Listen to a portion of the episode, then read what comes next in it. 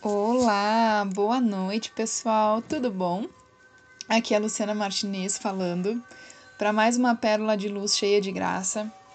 E a pérola de luz cheia de graça de hoje, ela vem assim numa sincronicidade incrível, que eu fico assim lisonjeada por ser a porta a porta-voz dessas sincronicidades, dessa proteção do universo ao nosso trabalho, a nosso propósito em trazer para vocês todos os dias a voz da esperança e da luz.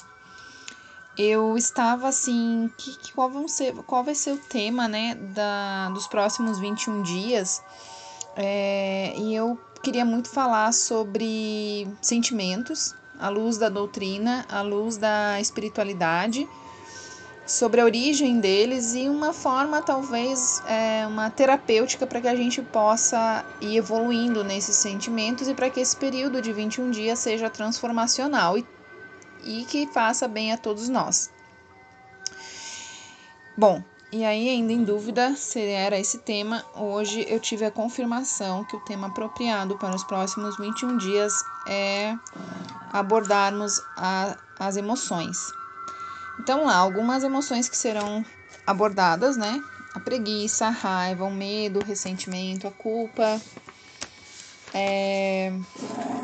ciúme, a ansiedade, a crueldade, a violência, a neurastenia, a drogadição, tabagismo, alcoolismo, vazio existencial, o estresse, as fobias, a coragem, o amor e a morte. Todos esses sentimentos são abordados no livro é, de Divaldo e Joana, e Joana de Ângeles, que conflitos existenciais, e que se nós pudermos observar, é, todos nós, em algum momento da nossa evolução, sentimos algum desses sentimentos que eu falei aqui. Por mais ou menos evoluídos que estejamos, todos nós em algum momento passamos talvez não conosco, mas com alguém próximo ou com alguém que precisa da nossa atenção. E, e para começar, a mensagem de hoje do Orai e Vigiai é a seguinte: Jesus, a caminho, a caminho, não retrocedas, não te desvies da senda, não estaciones à margem lamentando, nem te distraias em excesso olhando a paisagem Diminui as tuas queixas em toda a estrada. Existem pedras e espinhos. Cada viajor ao seu lado é um mundo de emoções diferentes. Habitua-te a ouvi-los sem permitir que te desalentem. Não ignores quem te estenda as mãos. Mesmo aquele que se revele uma, com maior necessidade, o auxílio aos outros é sempre possível. Não queiras que tudo venha a ti. Um sorriso não te custa nada. Um gesto de solidariedade é uma ponte sobre o abismo. A caminho, passo a passo, segue adiante. Eu recebi hoje uma mensagem antes de começar, que é uma mensagem da tribo, é, na qual a gente faz o reiki xamânico, que através de um outro grupo, e eu gostaria de ler para vocês, porque ele vai abrir tudo o que nós iremos trabalhar durante esses dias, que são essas emoções e os nossos medos do, do incerto, né? Então ele nos diz assim, ó. É, só um minutinho que eu vou abrir aqui. Cadê a Renata aqui? O tronco caído. Há uma bela aldeia, de, em uma bela aldeia de índios Cherokee, que são os índios que a gente é, tem assim no xamanismo na linhagem do Maheu Reiki. É, sobre o ritual de passagem, ele diz isto: O pai leva o filho para a floresta, coloca uma venda nos olhos e deixa ele lá sozinho. O jovem deve permanecer sentado em um tronco a noite toda, sem remover a venda até que os raios do sol o avisem que é de manhã. Ele não pode ver e não pode pedir ajuda a ninguém. Se ele sobreviver à noite sem se desmoronar, será um homem. Não pode contar a sua experiência aos amigos ou a ninguém, porque cada jovem tem que se tornar um homem sozinho. O jovem está claramente aterrorizado. Ele ouve muitos barulhos estranhos ao seu redor. Certamente existem feras ferozes ao seu redor. talvez até homens perigosos que o machuquem. O vento sopra forte, a noite toda balançando as árvores, mas ele continua corajosamente sem tirar a venda dos olhos. Afinal, é a única maneira de se tornar um homem. Finalmente, depois de uma noite assustadora, o sol sai e ele tira a venda dos olhos. E é nesse momento que ele percebe que o pai está sentado no tronco ao lado dele. Esteve de guarda a noite toda, protegendo o filho de qualquer perigo. O pai estava lá, embora o filho não soubesse. Nós também nunca estamos sozinhos. Na noite mais assustadora, no escuro mais profundo, na solidão mais completa, mesmo quando não nos damos conta disso, Deus nunca nos abandona e nos guarda sentado ao tronco ao nosso lado. E aí, essa mensagem hoje veio assim porque eu fui escrever uma mensagem para alguém hoje pela tarde, qual que eu ia dizer assim a ela, se ela estiver escutando essa áudio, ela vai saber. Diz, olha, eu passei, nós tivemos um momento um momento próximas e eu sei que eu precisava é, seguir meu caminho. Porque talvez se eu não seguisse meu caminho e estivesse muito próxima a você, a sua luz me cegaria. Talvez eu parasse para contemplar o caminho e não para seguir o caminho. E eu entendi o porquê da dor da separação.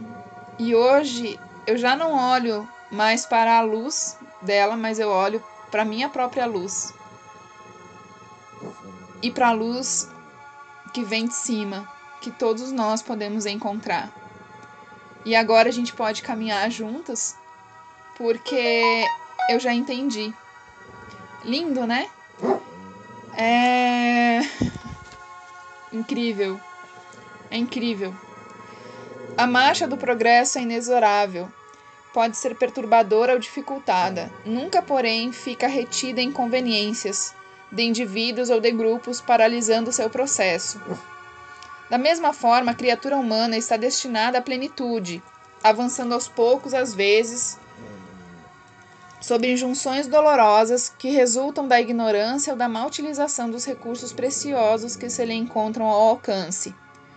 De origem divina, experiencia as mais diferentes manifestações da vida, desenvolvendo os valores sublimes que lhes dormem em germe, até atingir a felicidade que lhe está destinada.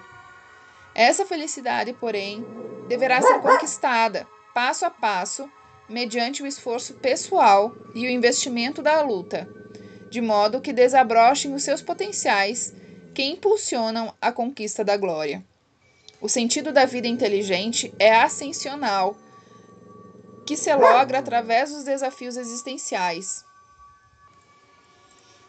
que devem ser vencidos, portanto, não carregados das heranças negativas, que procedem das experiências anteriores malogradas e necessitam ser corrigidas. Pessoal, essa mensagem, assim, ela veio a, sincronicamente com um livro que eu vou ler depois, O Céu e o Inferno, que diz assim: Eu sempre questionei isso, porque no primeiro livro de Allan Kardec, ele dizia que, nas passagens, que a felicidade não era desse mundo, que nós sempre iríamos viver em dualidade. De repente, a gente entra numa nova geração de pessoas, através da psicologia positiva, da neurociência, enfim, que a gente vê pessoas plenas, felizes. Sim, é possível a felicidade e a plenitude, né? Desde que a gente tenha passado pelo aprendizado necessário para conquistar isso. E aí depois eu vou ler uma evolução planetária que faz muito sentido para o momento que a gente está passando e para nos mostrar que o que nós estamos vivendo hoje da forma que nós estamos vivendo é porque realmente nós aqui hoje nesse planeta já estamos mais evoluídos do que estávamos antes. O pai da doutrina revolucionista, Charles Darwin, houvera escrito um tratado sobre a fisionomia humana, sugerindo estudos com cegos, de modo a se confirmar a ancestralidade dos caracteres emocionais e suas expressões em indivíduos que jamais tiveram oportunidade de, de vê-los. Esse estudo abriria observação em torno dos sentimentos que a psicologia científica desprezava há mais ou menos 40 anos. Do ponto de vista da espiritualidade, essa herança procede das reencarnações anteriores, que imprimiram no espírito as suas necessidades, mas também as suas realizações, facultando-lhe o avanço progressivo cada vez que uma etapa do processo de crescimento é vencida. Graças a essas constatações, na raiz de todo o processo aflitivo existe uma herança psicológica de outra existência, ressurgindo como necessidade de reparação, a fim de favorecer o espírito com novas aquisições, sem amarras com os fracassos que ficaram no passado. Desse modo, a felicidade no mundo possível é possível, desde que seja desenvolvido o empenho por consegui-la então vocês veem que até dentro da doutrina espírita houve uma evolução de conceitos sobre a felicidade. Né? Agora a Jujo já vem nos falar sobre isso, ela já vem nos dizer que ela é possível desde que nós tenhamos desempenhado todas as características, todos os caracteres morais para sentirmos a plenitude. Ninguém se encontra na Terra exclusivamente para sofrer mas para criar as condições de saúde real e da alegria plena. Os estudiosos da conduta psicológica constatam também que a felicidade é possível, porque existem fatores fisiológicos que as propiciam, e referem-se ao milagre da dopamina, o neuropeptídeo que fomenta e a produz. Então, a gente também já consegue é, é, entender o processo da felicidade, o processo neuroquímico que existe por trás da tristeza e da felicidade. Um sentimento qualquer envia impulsos procedentes do tronco cerebral ao cerebelo, que os processa e envia aos músculos como ordens, permitindo que o diencéfalo entre em ação, propiciando a excitação emocional, de modo que o córtex ative as circulações na área do lóbulo frontal, transformando as emoções em atitudes e realizações objetivas. Ocorre assim todo um processo eletroquímico através do qual o sentimento estimula as áreas próprias que os transformam e conduzem e materializam. Então, por que a importância desse momento aqui? Porque nesse momento que nós estamos em meditação, a gente está contemplando a beleza da vida. A gente está direcionando nossos pensamentos para a gratidão para o amor e para aqueles, pra aqueles é, neurotransmissores favoráveis à felicidade. Dessa forma, pessoal, os desafios existenciais que se apresentam, né, como emoções perturbadoras, transtornos neuróticos ansiedade, depressão, exigem atenção necessária, né, e devem ser cuidados de forma especial mediante as conquistas da moderna ciência psíquica, e das contribuições da espiritualidade e da ciência da alma. Assim, a felicidade é desencadeada pela harmonia que o, que o espírito experimenta, a sensação agradável de dever cumprido, a retidão moral, facultando ao cérebro a produção da dopamina, da serotonina, da noradrenalina e de outras substâncias do mesmo gênero. A conquista da felicidade ocorre quando se transita de um para outro estado de espírito em equilíbrio, portanto, de maior harmonia. Da mesma maneira, o sofrimento é uma transição da situação inferior, estágio que já deveria ter sido vencido. A felicidade, portanto, não significa oposição à infelicidade. Esse estado de bem-estar, de harmonia entre o ego e o self resultam de conquistas morais e espirituais da vitória sobre os desafios existenciais. O nosso desejo desse período e do livro, né, que nós vamos utilizar é de contribuir de alguma forma com a saúde integral de cada um de vocês, com a felicidade e convidamos ao crescimento espiritual, que não é raro ele seja necessário, porque através por intermédio do sofrimento, mas que na verdade poderia ser através do amor, da disciplina, da resiliência. E aí eu digo, bom, é isso mesmo? E aí ele diz que esse livro ele foi em homenagem a um livro de Kardec, O Céu e o Inferno, e eu por acaso eu tenho esse livro e nunca li. Li as primeiras páginas dele, para dizer bem a verdade, e quando eu abri, tava no capítulo que falava assim, ó: Então eu tenho, tenho assim plena convicção que nós vamos seguir essa linha de raciocínio pelo próximo período. Desde todas as épocas, o homem acreditou por intuição que a vida futura seria feliz ou infeliz, conforme o bem ou o mal praticado neste mundo. A ideia que ele faz, porém, dessa vida está em relação com o seu desenvolvimento, com o senso moral e as noções mais ou menos justas do bem e do mal. Então, os povos primitivos, os guerreiros, quando lutavam, as honras estavam conferidas à bravura, né? Os caçadores na abundância da caça, os sensuais nas ideias deliciosas da voluptuosidade. É, então, assim, é, cada, cada, cada povo atribui a felicidade a alguma coisa material, né? E ele diz que a evolução aconteceu assim, ó, entre o quadro por ele de, é, que as penas futuras idealizadas estavam associadas aos reflexos dos mal, dos mal da humanidade. Então, por exemplo, é, ele achava que o mal, né, que ele tinha construído era reunido em todas as torturas, suplícios e aflições que achavam-se na terra. Nos climas abrasadores, imaginou um inferno de fogo, nas regiões boreais um inferno de gelo, não ainda estando desenvolvido o sentido que mais tarde levaria a compreender o mundo espiritual, na qual conceber senão penas materiais. Então ele só concebia as penas materiais, né, a, a, a, atribuído a isso.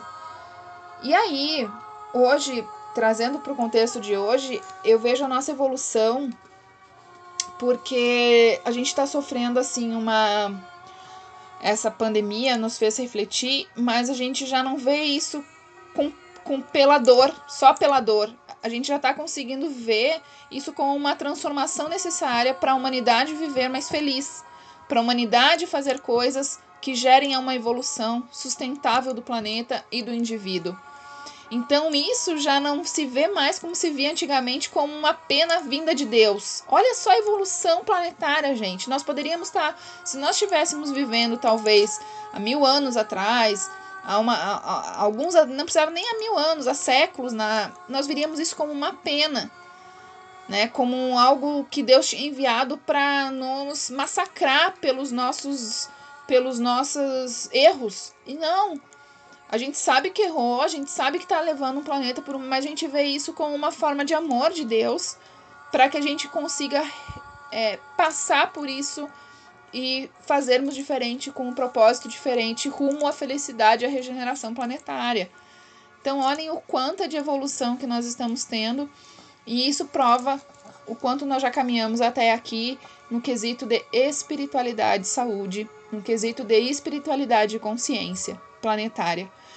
Então, hoje é, fica aqui a minha contribuição a todos nós, a minha gratidão por ser porta-voz dessa, desse grupo através das, das pérolas de luz cheia de graça. É, espero que vocês possam ter uma noite abençoada de sono, refazimento e que amanhã, quem puder estar conosco às 8 horas da manhã e às 15 horas da tarde, esteja e quem puder estar às 20 horas também, seja super acolhido e bem-vindo. Minha gratidão.